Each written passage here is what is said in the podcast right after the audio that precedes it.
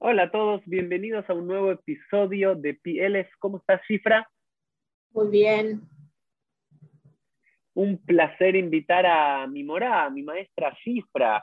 No recuerdo exactamente el año, la profesora Cifra Schnoll todos los años visitaba el seminario rabínico latinoamericano y nos daba, nos agarraba a todos los alumnos durante unas horas, varios días, para, para enseñarnos de todo su, su conocimiento. Y hoy la invitamos a, la Morá Cifra, como le gusta ser llamada, como la conocemos sus alumnos de diversas generaciones, a hablar de un tema apasionante, que a ella la apasiona y que estoy seguro que a todos los que nos están viendo y escuchando también nos va a apasionar, que tiene que ver con el Beit HaMikdash, con el Templo de Jerusalén, y el Beit HaKnesset, la sinagoga, y el paso, de alguna forma, de un judaísmo basado en el templo a un judaísmo basado en la sinagoga. De eso nos va a hablar Shifra, que es una apasionada y una académica que se especializó eh, especialmente, valga la redundancia, en la época del judaísmo del Segundo Templo. Pero Shifra, a mí no me gusta presentar a los invitados que traigo, sino que me gusta que en apenas unas palabras nos puedan contar cada uno de ellos quiénes son. Así que, ¿cuál es la formación y cuál es la biografía intelectual de Shifra Schnoll? Pues esa es una pregunta que no, no, no la he preparado. No, no hay que preparar. así como va, así como va. Así como va. Así como va. Yo soy una doctorada de, de la Universidad Hebrea de Jerusalén en historia antigua, historia del segundo templo y historia clásica, eh, que es la, mi especialidad, también estudié arqueología y lenguas antiguas y Tanaj. Eh, He enseñado en la Universidad Hebrea, en el Instituto Roosevelt, he enseñado en España, en la Universidad Complutense y en Italia, en la Universidad de Ca Foscari. Y, y, participé en congresos y seminarios de investigación en eh, Holanda, en Inglaterra, en Oxford, en España, en distintos lugares, tiempo que estuve en Madrid y también en Israel. Me interesa especialmente el tema que con el que es, mi tema de estudios, es decir, el periodo del Segundo Templo y la creación de ese periodo y el importante sello que ese periodo imprimió en la historia del pueblo judío y en la historia universal.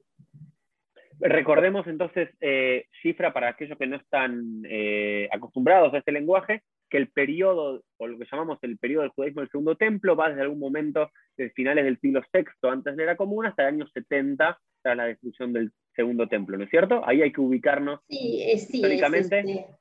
Ahora, nosotros cuando comenzaremos a hablar sobre la sinagoga, que es la continuación del templo, es la continuación y transformación nos vamos a extender unos siglos más, es decir, vamos a hablar del periodo del Imperio Romano y comienzos del periodo bizantino. Excelente. Cifra, entonces la primera pregunta que tengo es, vamos antes de entrar a la sinagoga, vamos a ir al templo, al Beit HaMikdash, al templo de Jerusalén. Eh, todos los que leímos el libro de Deuteronomio, el libro de Barim y todos los que conocemos un poco la historia judía, vemos una importancia superlativa a tener un único lugar de culto central para el pueblo de Israel, donde valga la pena mencionar que en el libro de Deuteronomio no se menciona que Jerusalén, pero que luego en la práctica se terminó dando tras la conquista, quizás en la época de David, la construcción del templo, del primer templo con Salomón hacia mediados del siglo X antes de la era común, con ese lugar central del pueblo judío donde la Yejina, la presencia divina, dice el Tanaj que residía. La, pregunta, la primera pregunta que tengo es, ¿siempre fue tan fundamental el Beit HaMikdash o un templo sagrado? ¿O hubo siempre una oposición de diferentes grupos a lo largo de la historia judía de esa centralidad del templo y específicamente del templo de Jerusalén? En el periodo bíblico nosotros, es decir, hubo y hubo, es decir, las dos posibilidades el periodo bíblico, el final del periodo bíblico, que es el libro de Deuteronomio, el siglo séptimo, sexto, la idea es que tiene que haber un solo lugar de culto y ese lugar tiene que ser de Jerusalén, en oposición a otros lugares de culto, a idolatría, etc. Pero ya en el Tanaj nosotros escuchamos voces de protesta a los rituales, excesivos rituales de, eh, en el templo, y esas voces nos van a llegar de los profetas. Ellos dicen que Dios no le interesa los sacrificios y los presentes, sino el comportamiento del hombre. En el periodo del segundo templo, esa eh, oposición se va a intensificar y la vamos a escuchar. Por un lado, el templo es el centro y lo más sagrado y el lugar que todos deben ascender tres veces al año. Vamos a escuchar voces, unas corrientes de protesta, una de ellas por nosotros muy conocidos, que es a través de la secta del Mar Muerto. Ellos no van a Jerusalén, se van al desierto de Judea porque ven el eh, templo de Jerusalén como impuro, como que la religión se limita exclusivamente a los sacrificios y no sigue las verdaderas leyes como ellos interpretaban el Tanaj. Vamos a escuchar también voces de protestas del comienzo del cristianismo, eh, las primeras voces, y también internas dentro de la literatura rabínica. Es decir, que hay una oposición eh, templada a los comienzos, pero más intensa, y esa es la que va a ayudar también para crear una nueva y con una nueva formación del lugar del rezo y el lugar del contacto del hombre a Dios, que va a ser la sinagoga. Genial. Y, eso es un segue a la siguiente pregunta. Eh, muchos tienen la idea que la sinagoga, el Beit Knesset, reemplazó al templo, al Beit HaMikdash, recién en el año 70 de la era común, cuando es destruido por Tito y los romanos el segundo templo de Jerusalén. Pero la sinagoga nace en el año 70 o cuándo podemos decir que tenemos evidencias históricas, arqueológicas y literarias de un lugar de culto judío por fuera del templo llamado sinagoga? Bueno, en primer lugar, no es correcto esa idea. En primer lugar, eh, la sinagoga en sus orígenes no fue un lugar de culto, era un lugar de la comunidad. Lo que sí tenemos son eh, lugares de culto que aparecen en las comunidades judío, judías en Egipto, en Presigi, pero no la sinagoga. Sinagoga simplemente quiere decir lugar eh, de encuentro. El, el Beit Knesset, la casa desde que uno entra, de uno no se encuentra. Y nosotros tenemos una evidencia muy importante que es la inscripción de Teodotus, la vamos a ver después, que él es una inscripción del periodo anterior a la destrucción de Jerusalén, es una inscripción de Jerusalén, está escrito en griego, se puede leer fácilmente, y, este, y ahí describe cuáles son las funciones de la sinagoga. Las funciones de la sinagoga es estudiar la Torah, estudiar la Torah, estudiar las leyes, es decir, un centro de enseñanza. Es también el lugar para recibir a los extranjeros, para ofrecerles agua, para ofrecerles una posada donde ellos pueden estar, un lugar de, un centro de eh, la comunidad, comunitario. En el relato de Flavio Josefo de la guerra, de la gran guerra contra Roma, él también habla de las reuniones que ellos tienen en las sinagogas, cuando tienen que decidir los combatientes los próximos pasos. Es decir, que la sinagoga cumple la función de un centro comunitario, un centro social, pero no es un centro de culto. O sea que no es necesariamente un Beit Filá, tampoco, un lugar de rezo en su comienzo. En sus comienzos es lo que la, lo que la palabra dice en, griego y lo que dice en hebreo, lugar, casa del encuentro. Es lo que hoy... Sí. No, es un centro comunitario de hoy. Donde, centro comunitario, sí. Lugar de encuentro de los judíos de diferentes zonas. Y, y bueno, vamos ahora, eh, la profesora Cifra para el encuentro de hoy, para esta charla, presentó, eh, me compartió un PowerPoint que para todos los que nos están viendo por YouTube va a ser lo más esquemático, así que si nos están escuchando en este momento por Spotify o por alguna otra herramienta, les diríamos que por hoy viren a, algo más visual para poder entender más esta charla, pero es igual si nos siguen escuchando, vamos a ir explicando lo que nuestros ojos van a ir viendo. Entonces, lo que vamos a ver ahora con la profesora Cifra, se lo estoy compartiendo a todos para que, nos lo, para que lo puedan ver, tiene que ver con la migración del templo de Jerusalén a la existencia plural de sinagoga. Así que cifra, todo tuyo, vamos conversando en relación a estas imágenes que preparaste para nosotros hoy. sí, este es eh, un esquema del Templo de Jerusalén del último periodo, es decir, a partir de el, eh, el final del periodo de los Hashmonayim, los Asmoneos, el periodo de Herodes. Ahora, el templo fue edificado según la tradición y según lo que se puede excavar en estos momentos. Esta es Jerusalén, toda la ciudad de Jerusalén, la Jerusalén antigua, los que estuvieron en Jerusalén visitaron. Y esta zona hoy en día está la mezquita de Omar, así que es, muy, es casi imposible de excavar. Pero la idea es que el templo de Salomón y el templo del rey David también estaba en este lugar y en el mismo lugar fue reconstruido el templo después de las restauraciones, después de Shivat después del siglo VI, era más reducido, fue ampliado en la época de los Hashmonaí y fue reconstruido nuevamente, el gran templo fue reconstruido en el periodo de Herodes y fue un edificio eh, de una belleza extraordinaria y eh, un Dame para, para todo el mundo. Sí, a, mí me gusta siempre que, nada, para los que nos ven y nos escuchan, se ubiquen históricamente. Entonces dijimos, hacia el siglo X antes de la era común, el primer templo es construido por, por Salomón. Hacia el año 516, si no me equivoco, es el año por lo menos general en el cual se dice la reconstrucción, ¿no? Con, con aquellos que regresan del exilio babilónico tras la conquista del imperio persa, Queménida. Luego tenemos una ampliación del mismo por los Hashmonaim hacia más o menos el año 140, 130 antes de la era común. Sí, no, eh, más, un poquito más adelante, hasta el año 37. 37 es cuando llega Herodes. Y Herodes que hace la gran ampliación hermosa la gran ampliación, sí.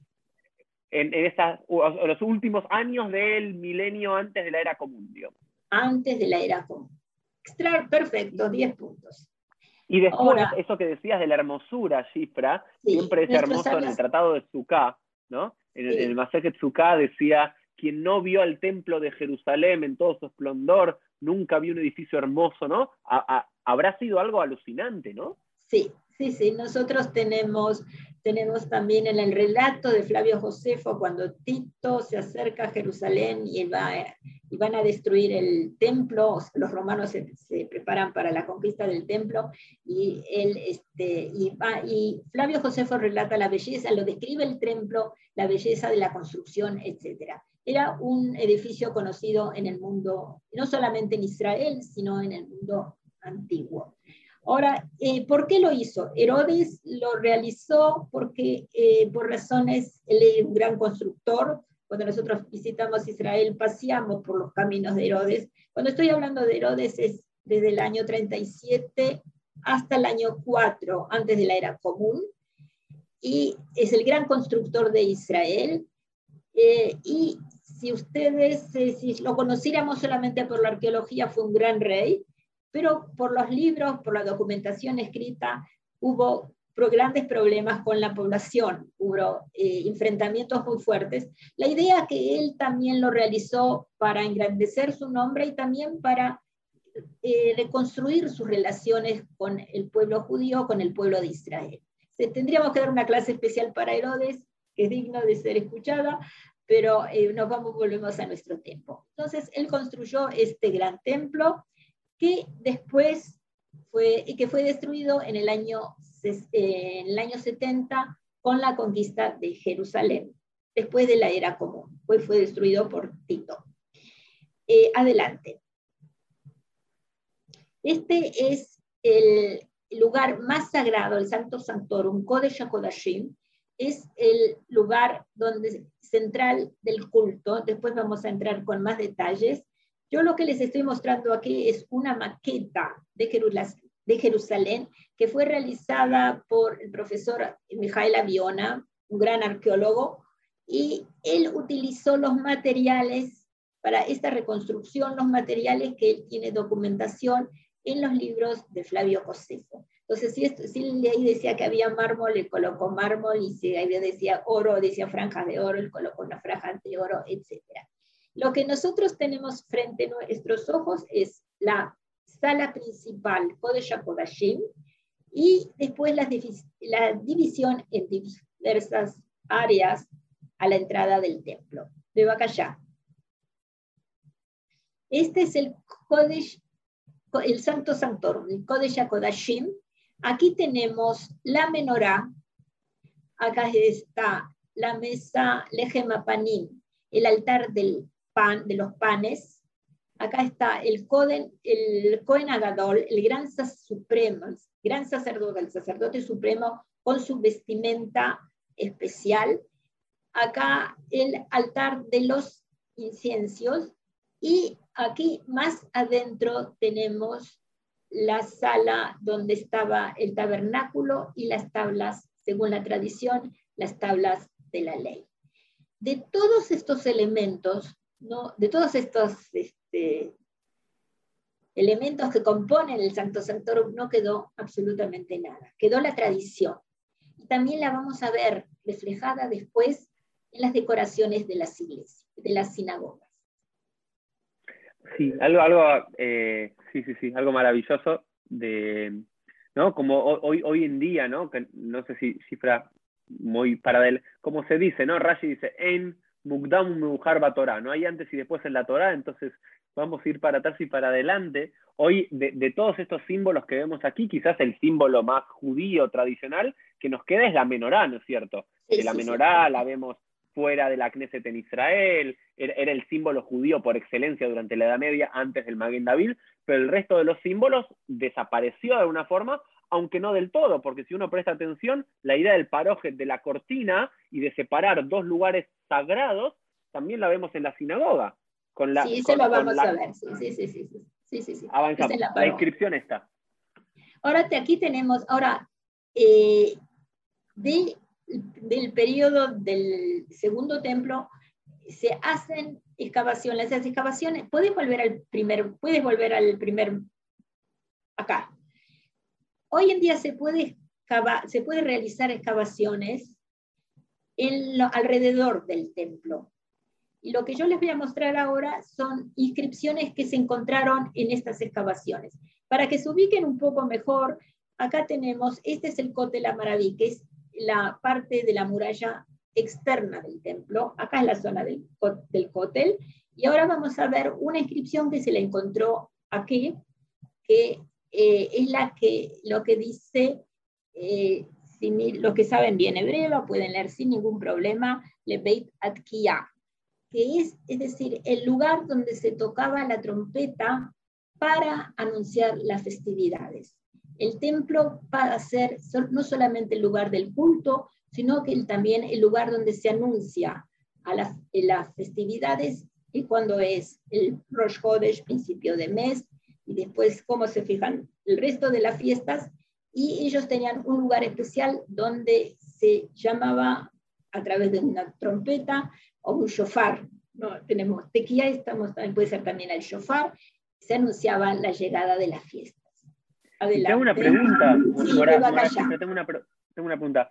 Eh, en relación al hebreo, ¿no? Porque sabemos que, en esta época, ¿no? En algún momento del segundo templo, la caligrafía y la forma de escritura de las letras hebreas migró, ¿no es cierto? De, de, eh, ¿Nos podés contar un poco? Esto es claramente el hebreo digamos, lo que se llama este es el hebreo de hoy. Hoy en día lo puedes leer, no tiene problema para Exacto, pero eh, normalmente el hebreo hasta cierto momento, y me gustaría saber un poquito más, no era este Ktaba Yuri, ¿no? Este, este, escrito asirio, ¿no? Como, como se lo llama, eh, sino el Ktab Ibri, Akadum, ¿no? El, el, el ¿Cuándo se da ese cambio y por qué?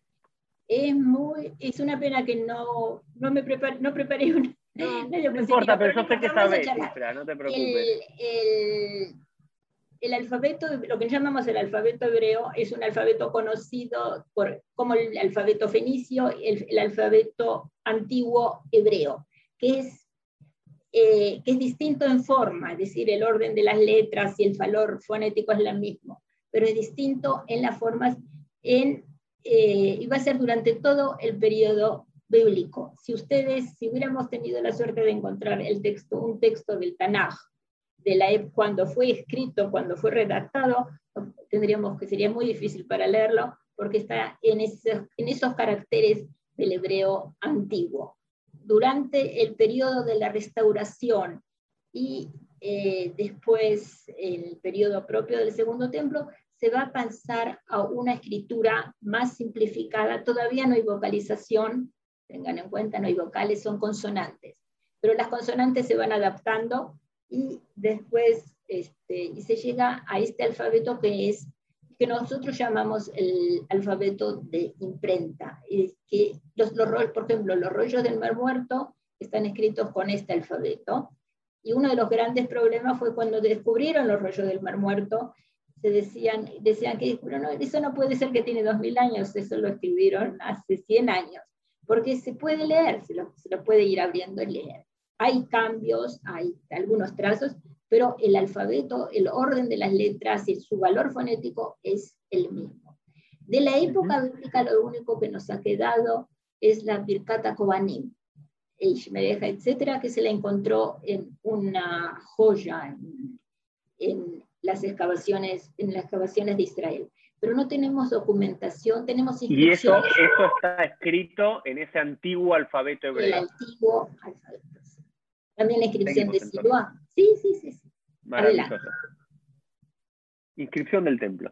Bueno, esta es una inscripción del templo, está en griego, y es, esta inscripción está en la entrada del templo y en la, que, en la que se prohíbe la entrada a quien no fuera judío. Es decir, todo aquel que intentaba entrar al templo está como condenado, condenado a, termina con Atanato, entonces que eh, está condenado a muerte. Es una famosa inscripción.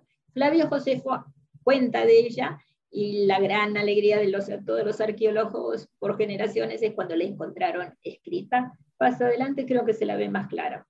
Eh, Aquí. Ahí está.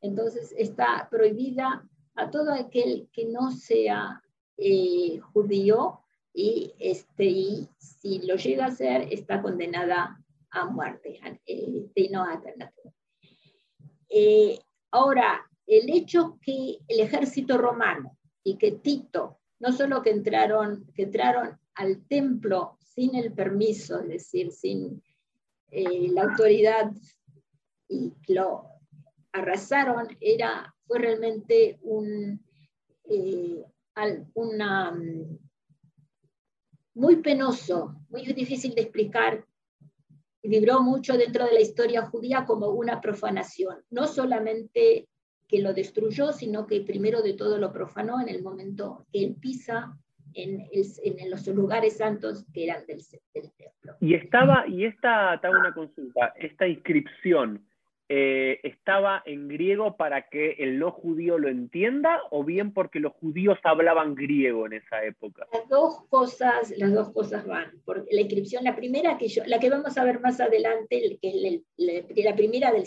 la primera inscripción que tenemos de sinagoga también está en griego. Es decir, que es una documentación de que los judíos hablaban, escribían y leían el griego, por lo menos las clases, la élite de la sociedad.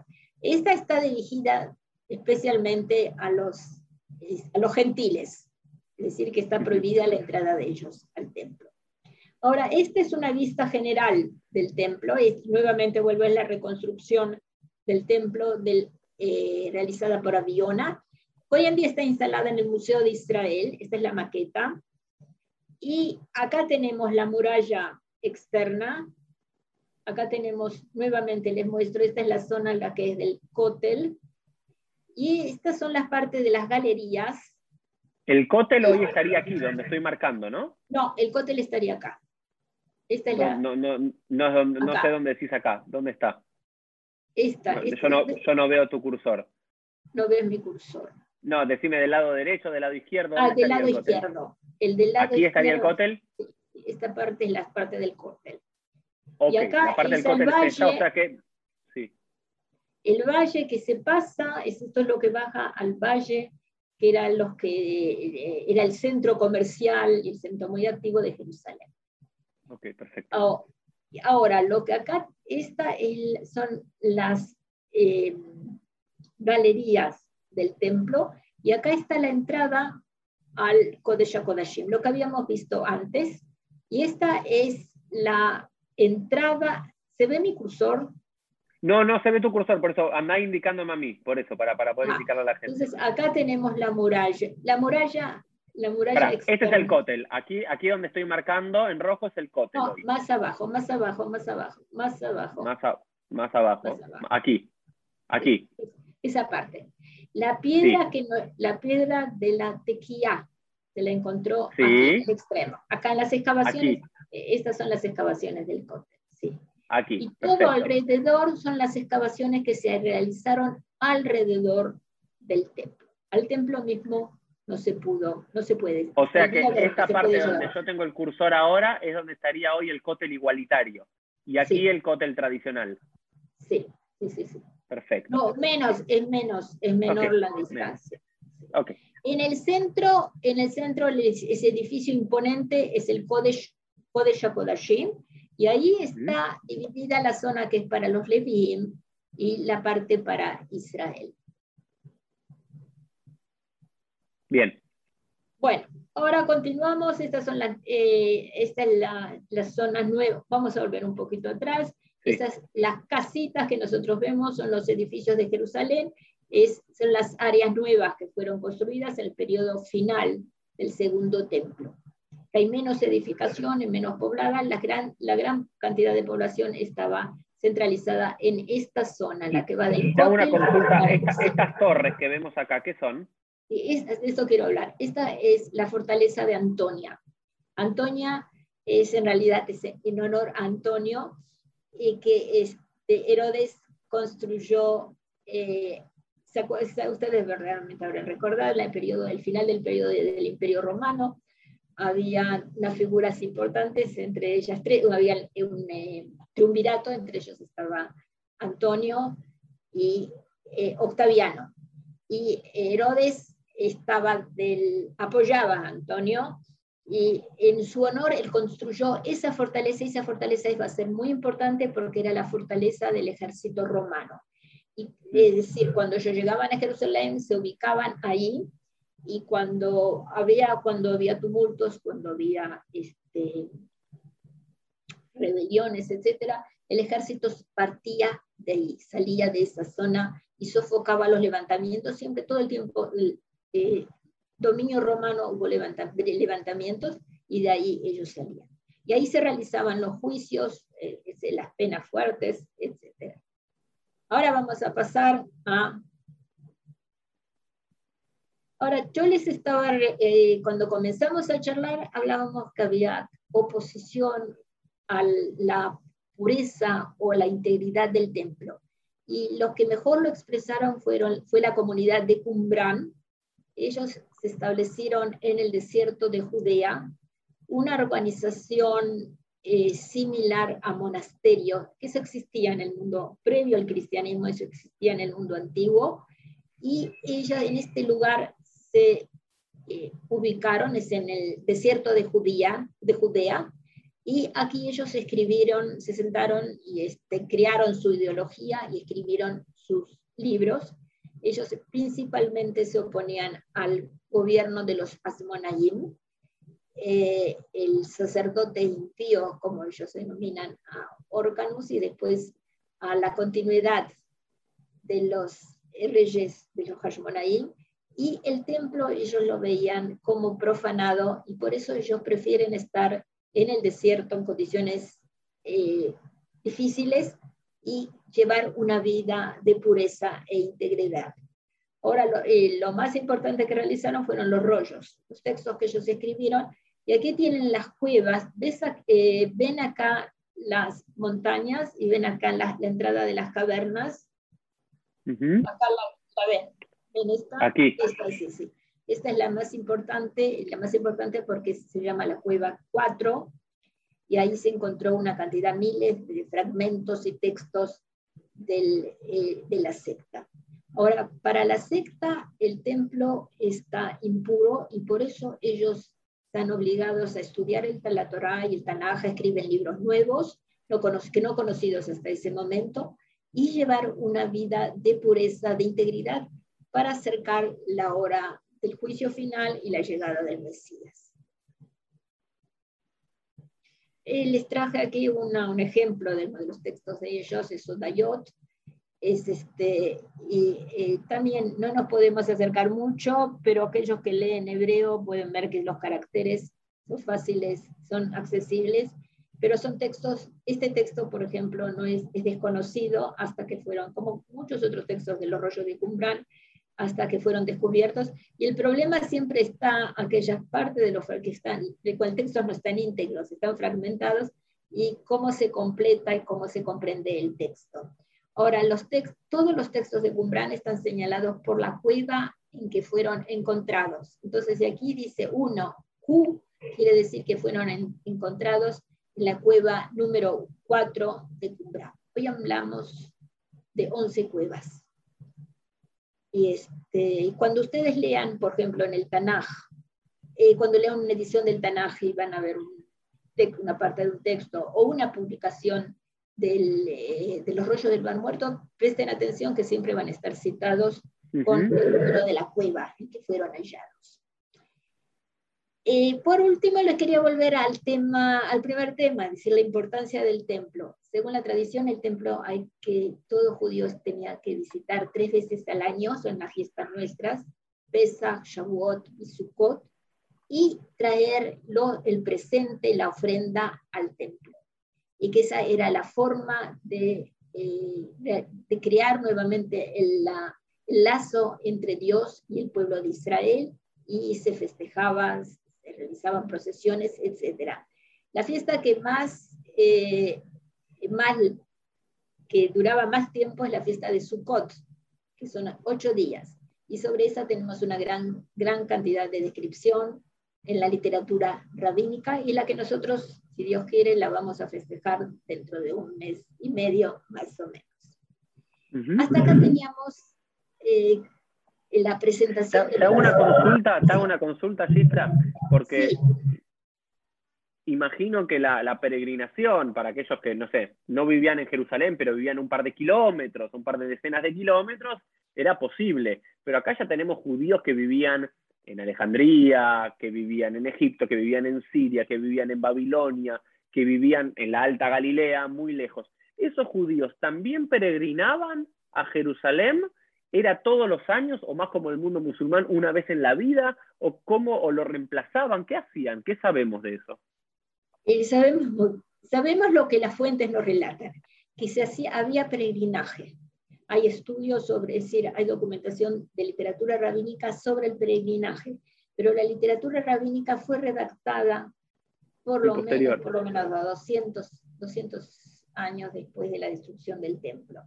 Tenemos eh, los relatos del Nuevo Testamento en que eh, cuando Jesús baja, me van, a, me van a disculpar si ahora cito el Nuevo Testamento, pero está permitido. Cuando Jesús baja de la Galilea, él va por el camino de, por el peregrinaje, es decir, él baja de la Galilea y va a Jerusalén cuando él se va a anunciar, eh, cuando él va a eh, proclamar o anunciar sus nuevos mensajes. Es decir, es un ejemplo. También los de historiadores eh, clásicos. Tenemos documentación de los peregrinajes y el, las ofrendas que llevan al templo ah, de Jerusalén. Cicerone, Cicerone, no sé cómo lo dice, nosotros lo llamamos Quiquerón, pero en, en uno de sus discursos él habla de que los judíos, la cantidad de dinero y ofrendas que los judíos llevan al templo de Jerusalén. Es decir, que la idea es que este, eh, se, se, no lo, lo, hacían cada fin de semana, pero me imagino que por lo menos una vez a la vida, dos veces a la vida lo hacían, hacían el peregrinaje, se hacía el Jerusalén. Y eh, yo quería terminar con una, con una foto agradable, mm. pero en realidad el templo fue destruido, el que lo destruyó fue Tito, eh, y él, este es el arco de Tito en el que anuncia, en el que se relata la victoria de Tito sobre Judea. Digamos, para tradición interna judía no es solamente que arrasó el templo, sino que también hay una idea de una profanación, que cuando hablamos antes de eh, cuando los utensilios del templo, y eh, esta es el arco que él levantó, eh, apoyado por el Senado romano, etcétera, eh, para describir la conquista de Judea, que para él fue, para ellos, para Roma, fue un, eh, un, un, hallazgo, un hecho muy importante para demostrar a todos los pueblos de los alrededores de que no conviene, no conviene llevar una guerra, levantarse una guerra contra Roma. Es decir, que eso hay que pero, pero, ahí, está el nombre, ahí está el nombre de Tito o de Vespasiano. Se lo adjudica Vespasiano. Tito, tiene que ser Tito. No, no, dice Vespasiano? Perdón. Acá. yo no lo veo, yo no veo de edad. Puede ser que está. Sí. Mira, nos, la Senatus Populus Romanus. Sí.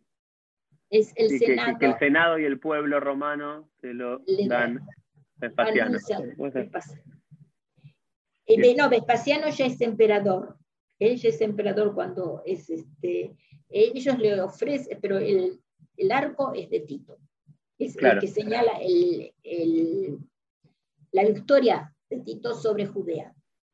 Hay unas monedas muy lindas, hay unas monedas muy lindas, eh, muy, muy, se puede decir muy lindas, en las que se ve la figura de Judea como una, eh, una muchacha eh, triste al lado de una palmera y abajo dice Judea capta, Judea conquistada. Es decir, que ellos también imprimieron monedas para señalar la victoria. Ahora, hasta aquí estamos, estamos para los judíos, eh, fue una catástrofe absoluta. Y lentamente va a pasar la hegemonía religiosa, comunitaria y gubernamental de lo que tenía el templo, va a pasar a manos de la sinagoga. Lo que es el tema que vamos a hablar ahora. Este es un mapa de las sinagogas de Israel, la de, de, época antigua, es decir, antes, hasta la conquista de los árabes. Van a ver que la mayor cantidad de... Eh, o sea que este es un mapa hasta el siglo, hasta el siglo VII de la era común. Sí, sí, sí, Pero hay más. No es completa, hay más. Ahora, la mayor cantidad, la mayor cantidad de sinagogas están en el norte. El norte lo podés señalar y más tarde esporádicamente en el sur de Judea. ¿Por qué? Porque los romanos tuvieron muchos problemas en Judea, muchas revueltas, y ellos trataron de ir empujando la población en primer lugar hacia el norte, es decir, eh, completamente sacarla de la zona del centro y de la cercanía de Jerusalén. Llega un periodo en que estaba prohibido a un judío habitar, entrar a la ciudad de Jerusalén, y también toda la zona alrededor, porque siempre había un temor de una nueva revuelta. Después hubo la revuelta de Barcofa y había movimientos constantemente, una, mucha intranquilidad, y la Roma decide el último periodo del imperio y durante hasta el periodo bizantino deciden empujar la población hacia el norte y el norte pasa a ser el centro de la vida cultural, religiosa y comunitaria de Israel. Por eso siempre, siempre es importante mencionar, Cifra, que algunas cosas, ¿no? Para los que no conocen la geografía de Israel, más o menos hasta acá o algo así, esta es la región de Judea y después comienza la región de la Galilea y hacia el sur de Judea para abajo es la sección del desierto. Digo, como zonas topográficas para geográficas para que la gente se ubique, la más al sur es el desierto del Negev, en el centro está Judea, que es donde estaba el templo, donde estaba Jerusalén y demás, donde estaba Hebrón, por ejemplo, y más al norte era la Galilea, y toda la producción del judaísmo rabínico del siglo II, del siglo III, del siglo IV, se da básicamente aquí, ¿no es cierto? Que tenemos Keisaria, por ejemplo, o, Tiberias un poco más al norte, o Beit Shean, Zipori, eh, Feria, la más importante va a ser Feria, es decir, el lugar donde el Sanedrin, que estaba en Jerusalén, pasa, va a estar un tiempo en Yavne, en el sur, y después pasa para el norte y va a estar en Usha, es decir, va a tener los centros académicos, va a ser en el norte. Y ahí también está la mayor cantidad de sinagogas. Eh, y sobre este tema ¿Tenemos, vamos a hablar. Tenemos algunas preguntas. Uno, ¿tenemos alguna idea? Yo siempre sé que hablar de demografía de hace dos mil años es complejo. ¿Tenemos alguna mínima idea de datos de cuántos judíos había en este periodo? Eh, lo que yo sé es que no sabemos. porque hay, hay una gran hay, hay, una documentación de Flavio Josefo que le habla de un millón, de cien mil, etcétera, pero son números muy, muy, este, eh, muy grandes. Y el problema es que las excavaciones tampoco, tú puedes excavar un cementerio, pero no puedes tener idea, o puedes excavar un edificio, no puedes tener cuántas, cuántas personas entran, aunque sea en una pieza o en un salón. Así mm. que este, no, no, no tenemos idea. se, se, asume, se asume que en la edad antigua una ciudad muy, muy poblada podía ser hasta de 10.000 habitantes. Eh, Flavio José Baflo habla de millones en Jerusalén, pero no, es, es un imposible. Es decir, que es el único, es una de las documentaciones, una de las, él tiene una documentación muy valiosa, pero en lo que se refiere a números no se puede saber, no se puede conocer. Eh, bueno, entonces ahora vamos a hablar de la sinagoga. Estamos, es un periodo trágico en la historia de Israel, en la que no se sabe cómo rezar, primero si hay que rezar, cómo rezar, a dónde rezar, cómo orientarse, etc. Y en este momento va a ser, estamos en el siglo I, el punto de apoyo va a ser las sinagogas, que comienzan como centros comunal, centro comunal. Entonces ahora vamos a ver cómo ese centro se va desarrollando. Acá tenemos la inscripción de Teodotos. Es una inscripción de Jerusalén antes de la conquista de Flavio José. Y lo que, eh, bueno, está escrito en, en griego, un poquito difícil para leer, así que yo ya directamente les leo la traducción. Teodotos, hijo de Betenus, sacerdote y jefe de la sinagoga, argisinagogos, hijo y jefe de la sinagoga y nieto del jefe de la sinagoga, del argisinagogo. Construyó la sinagoga, ahora él dice, ¿para qué construyó esta sinagoga? Para la lectura de la ley. Es el lugar donde se reúnen para leer la ley y para la enseñanza de los mandamientos, es decir, cómo se debe cuidar la Torah. Así como un cuarto de huéspedes para recibir a los eh, peregrinos, las habitaciones y los depósitos de agua, como posada para los necesitados de los, eh, del extranjero, es decir, si alguien viene y necesita ayuda, es un centro social, y la sinagoga que sus padres fundaron con los ancianos y con Simonides. Es decir, que acá tenemos eh, las funciones de la sinagoga en este periodo. Un centro sí, en ningún momento habla del rezo por ahora. En ningún momento se habla del rezo todavía. Y rezo de culto. Eh, ahora yo también traje otras eh, de las más antiguas. Vamos a pasar a esta. Esta es la de Gamla. Gamla fue, eh, está en el norte, en la Galilea, y en la Galilea superior, lugar precioso, y también fue destruida por el ejército romano en su avance a Jerusalén. Hubo mucha resistencia, una gran resistencia, pero al final ellos lograron conquistarla. Ahora lo que tenemos, esta es una sinagoga es anterior a la destrucción del templo. Tenemos, y esas son las características. Tiene un salón central que es una forma de una basílica, no la basílica cristiana, sino la basílica clásica, es decir, un salón con una línea de columnas y alrededor los lugares donde ellos se podían sentar o se podían apoyar hay un lugar que se asume, seguro, que es el lugar donde se guardaban los libros sagrados. Y es decir, ya en esa época se tenía un concepto de un Sefer Torah, un lugar donde se podía guardar el libro. Y lo que hay también a su ladera, hay, que no se la ve muy bien, hay también una mikve, es decir, un lugar, depósito de agua y un lugar que también puede ser usado para los baños rituales. Ahora, eh, durante la una consulta. Sí, sí, sí. Una consulta. Una de las cosas ¿no? que eh, también afloró en la arqueología cuando se empezaron a redescubrir todas estas sinagogas que estuvieron ocultas durante siglos, ¿no? que los arqueólogos las, las encontraron especialmente en el siglo XX, tenían que ver con el, el, lugar de las mujeres, ¿no? y que no se ve una, como se ve en las sinagogas medievales, una partición física para las mujeres y algunos decían que era porque las mujeres no iban, y otros decían porque las mujeres participaban conjuntamente con los hombres. Eh, ¿Qué es lo que dice hoy la, la comunidad académica al respecto.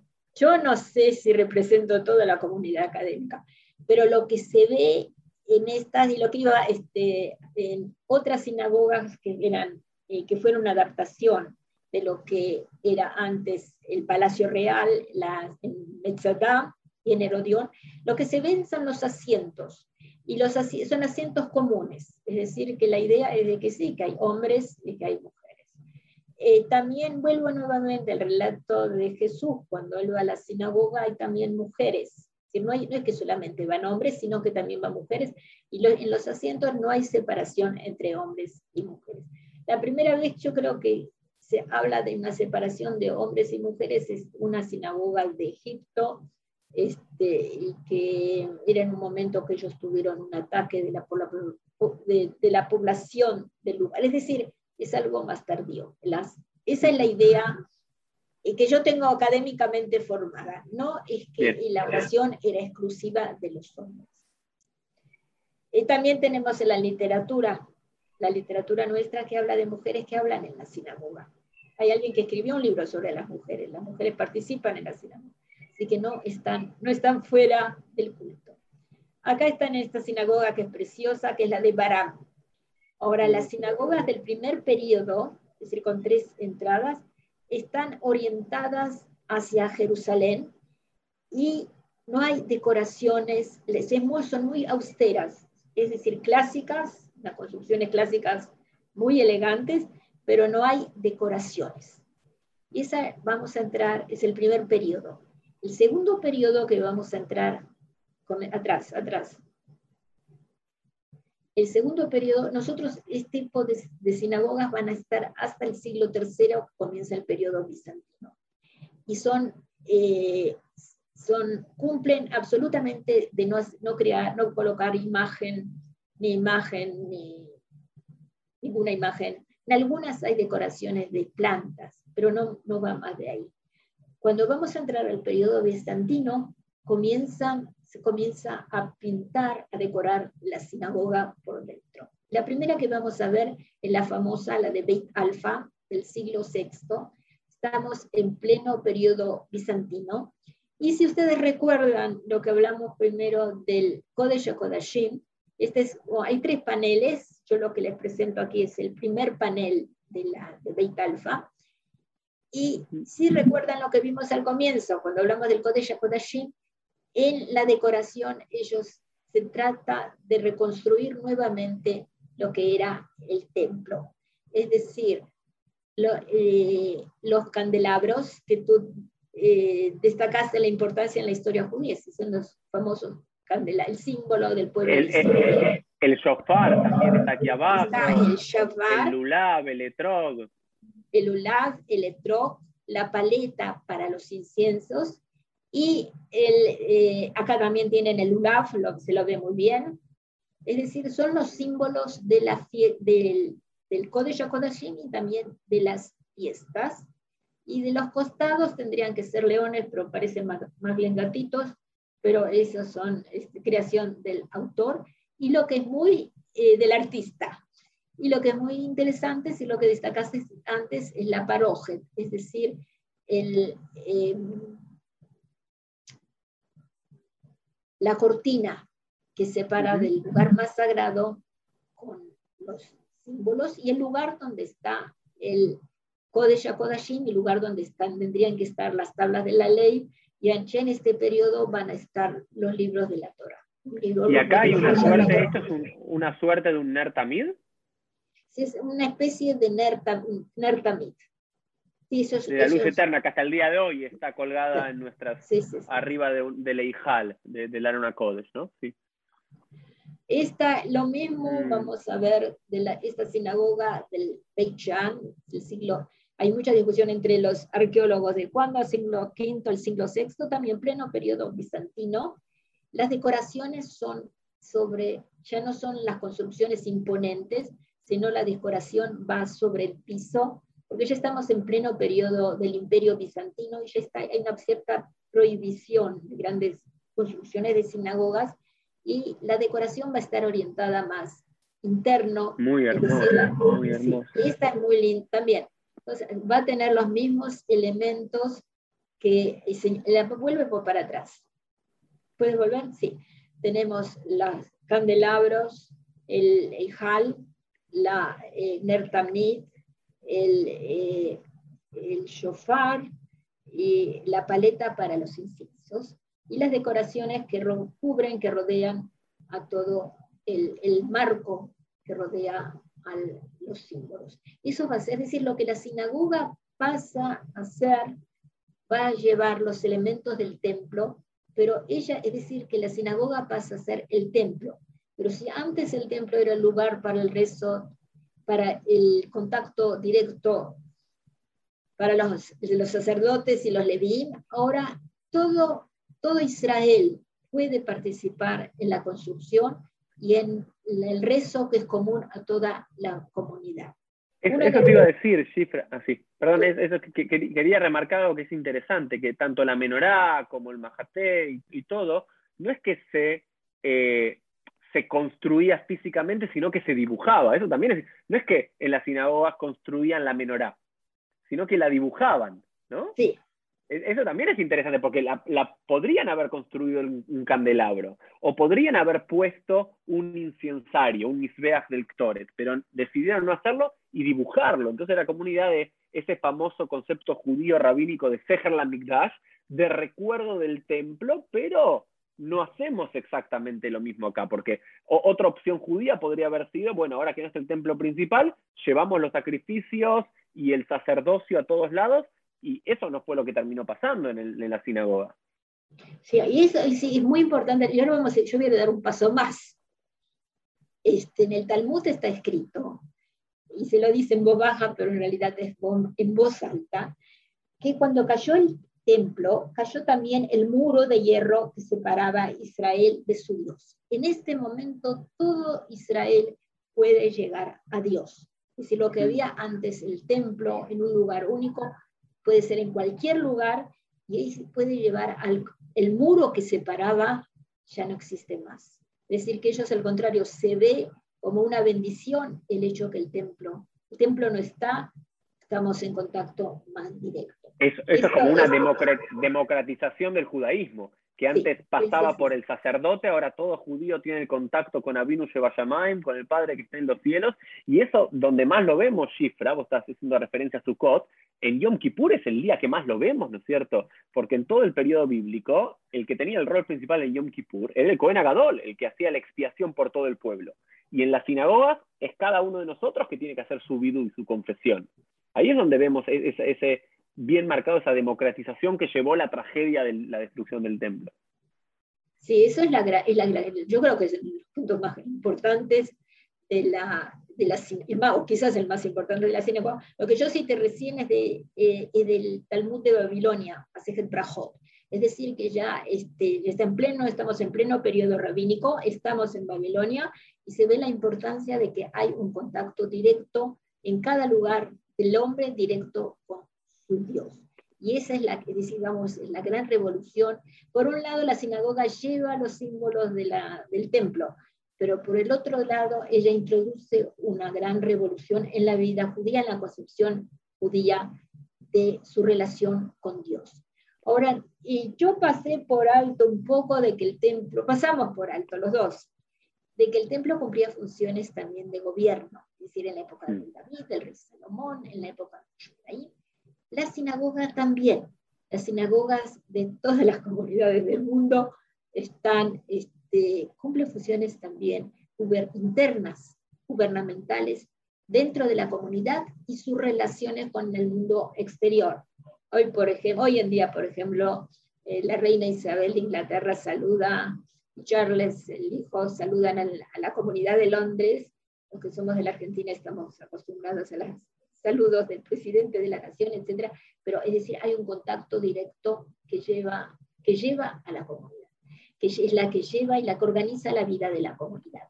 Y esa fue también una de las grandes revoluciones, en realidad, hasta la creación de Israel, pero yo creo que en la, diáspora continúa esta, este gran cambio y se introduce nuevas ideas en las funciones de la sinagoga.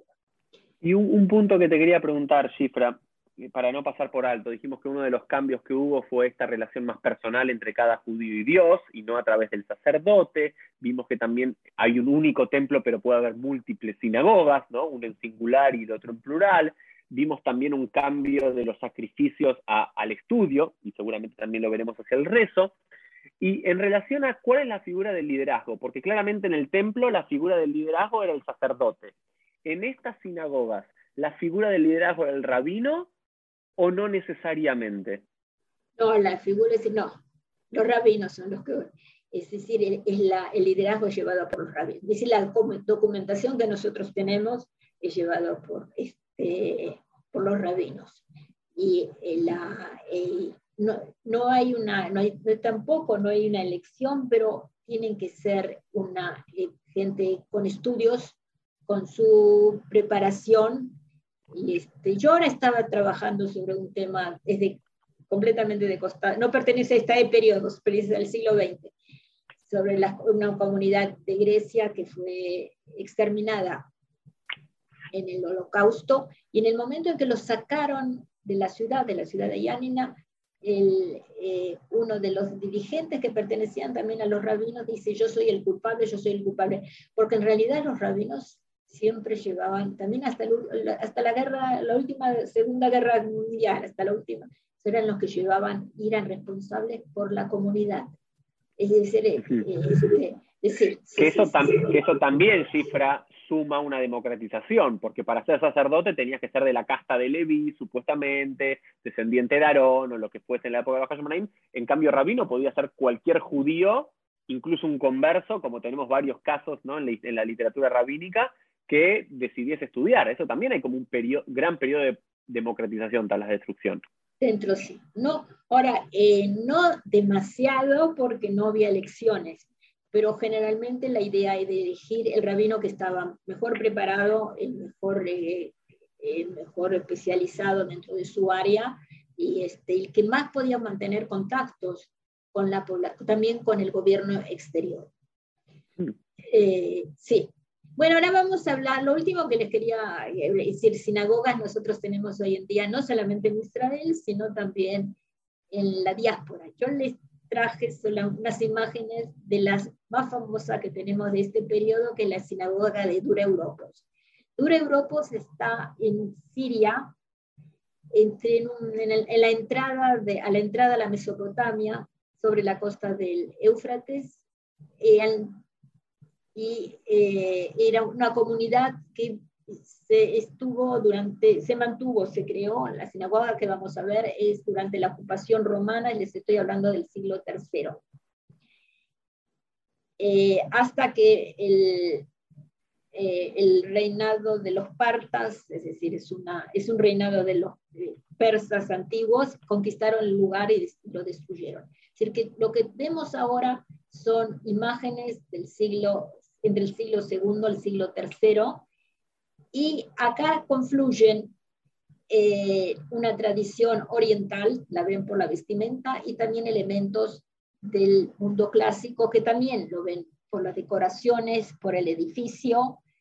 Hoy esto uno diría, cifra, esta imagen que vemos acá, hoy podría ser un, un sacerdote ortodoxo griego, ¿no? Sí, sí, sí, sí. Pero sí, o puede ser la vestimenta de los persas antiguos, los, este, que ellos llevaban el, culto de Zaratustra. Pero eso es lo que ellos veían y así ellos imaginaran el supremo sacerdote. Ahora aquí también hay imágenes, ahora a diferencia de lo que vimos anteriormente, acá empieza el gran problema de las imágenes. Eh, yo no les mostré en Beit Alfa, en Beit Alfa también hay un problema de imagen. Acá empiezan las imágenes dentro del templo, que solamente, que solamente tenemos testimonio de, lo que yo sé del periodo antiguo, ya en la Edad Media no, y actualmente no, a nadie se le va a ocurrir hacer un dibujito, uno de estos dibujitos. Pero en este periodo se dan imágenes y este, la de Beit Alfa, por ejemplo, se ve la imagen de Abraham y, que lleva a Isaac al sacrificio, etc. Eh, y acá vemos el supremo sacerdote, vemos la menorá en el centro, vemos el Ejal abajo, el está abajo, las entradas al templo de Jerusalén, un este, peregrino que lleva su ofrenda, puede ser la ofrenda al templo. La vestimenta es una vestimenta oriental. Y eh, ahora, si miras bien al este supremo sacerdote, arriba está escrito en griego las letras Aarón, es decir, que es este, mm. descendiente de, sí, lo que destacaban, que para ser supremo sacerdote tiene que ser descendiente de Aarón. Y eh, al lado, ¿quién serán? Los hijos que lo acompañan y los animales, los animalitos que van llevando la ofrenda. Y esta es la próxima, es la decoración, es la decoración, también esta es de Dura eh, Europos. Dura Europos es fascinante, cuando vuelvan a su casa, abran en el internet la sinagoga de Dura Europos, porque son, eh, es un salón completamente cubierto de imágenes, con motivos bíblicos. Y en el centro, la que yo elegí acá era, fue la del templo, es decir, tenemos, no es exactamente lo que vimos anteriormente, pero los motivos son del templo. Tenemos el candelabro, tenemos el lugar donde tendría que estar el Mertadimit, el hombre que está, eh, el rezo, y las columnas que parecen, se asemejan a un lulaf y que señalan el rezo, van señalando las fiestas o las tradiciones del templo. Todas las preguntas. Sí, yo tengo algunas preguntas para ir cerrando, Cifra. La primera es, que creo que a mí no me quedó claro, es eh, cuándo la sinagoga pasa de ser un lugar solamente de encuentro y de estudio de la ley de la Torá a pasar a ser un lugar de rezo. En el siglo I, en el siglo II, ¿Cuándo tenemos evidencia que se empieza a rezar en las sinagogas también? Mira, nadie tiene una idea absoluta, pero cuando empezás a leer la literatura rabínica, en Masejet Brahot, entonces ahí se ve, eh, decir, en la Mishnah, si estoy hablando de la Mishnah, estoy hablando del siglo II, siglo III. Entonces ahí empieza con una, con ¿cómo, ¿cómo va toda la literatura rabínica? Se discute, se discute cuando se dice Kriyat Shema, cuando empieza la luz, etc. Es decir, que la, eh, el la oración comienza a desarrollarse cuando un siglo poco más después de la destrucción. No tenemos. Ahora lo que tenemos sí, son testimonios de la secta, de la secta del Mar Muerto. Y hay trabajo muy interesante de Fishman, es un eh, investigador americano, pero trabajo muy interesante, es que en la secta del Mar Muerto ya tenemos lo que es el rezo comunitario. Es decir, que tenemos, hay, eh, uno de los rollos está dedicado a las canciones de Shabbat, de hmm. filotes de Shabbat, y eh, la idea es, es decir, hay fila, hay rezo en el Tanaj, pero es individual, el Teilim es individual. Lo que aparece en los rollos del Mar Muerto es que la comunidad en un determinado, la comunidad en determinado momento se paran, se levantan y rezan. Y es algo que se va formando fijo. Y parece que esa idea se fue este, y fue introduciendo dentro del mundo rabínico y se fue adaptando. Ahora se trató de, fijar de que el rezo sea a, a, los mismos tiempos en que fueron, eran los sacrificios. Sí, el, propio, el propio tratado de Shabbat, el propio tratado de Brajot, dice que a la mañana era el, el, el Corban Tamid de la mañana, el de la tarde, el Corban Beinarba y a la noche. Pero a través de la literatura este, no es algo que se dijeron, bueno, vamos, hoy vamos a hacer la, fijar la criachma. No, se va discutiendo, se va tratando y se va creando. En ese, en este marco se va creando la tría.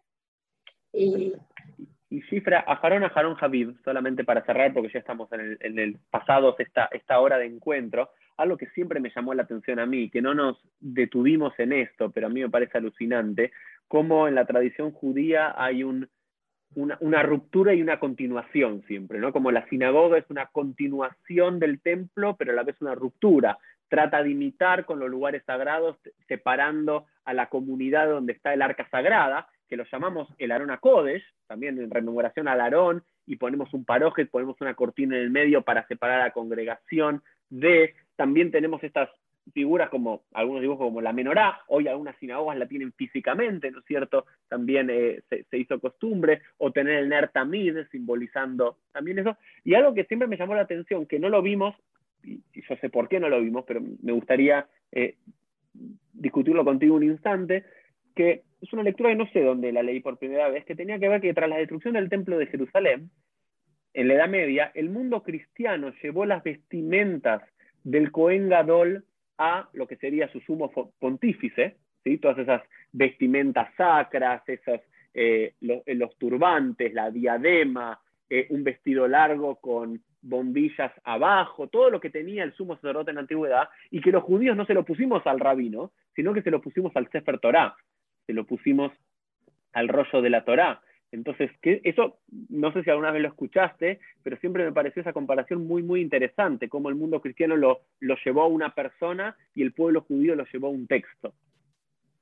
La, la verdad que es, es, muy interesante, pero no, eh, yo no, me, no, no, lo leí, no lo encontré, no lo conozco.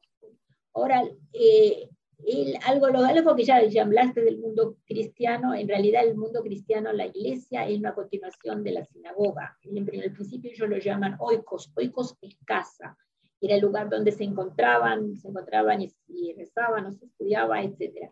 Es decir, que una de las influencias, de las eh, grandes influencias que tiene el judaísmo sobre el cristianismo desde sus orígenes, es la creación de la iglesia. Eso sí que quería, quería destacar y ellos están conscientes. Ahora, con respecto al Sefer Torah, de la vestimenta del Sefer Torah, eh, si eso es una, algo adoptado de, o utilizado, yo la verdad que no lo. Es decir, yo llego, el, problema mío es que yo llego hasta la Edad Media. Claro, decir, todavía los vestimentas de la Torah empiezan después. Los rollos del los rollos no sé, el rollo es el texto, la tinta, y, este, y ahí estamos. Ahí Nada más. Cifra, Ahora, el gran quiero agradecerte. Sí. sí, sí. No, el gran cambio que hay es el hecho de que se este, utiliza la, se pasa a llevar a un, rollo, pasa por las manos, por todas las manos de Israel. Cuando nosotros pasamos con el rollo Sefer Torah por toda la Keilah, es decir, que toda la Keilah tiene el contacto directo y esa es, es parte de la revolución de la sinagoga. Con esa idea, la revolución de la sinagoga, me gusta el término para cerrar, cifra y, continuación, revolución y continuación. Cifra, gracias, por participar de este Pieles y nos vemos todos en un próximo episodio. Chau, chau. Chau, shalom. Shabbat shalom.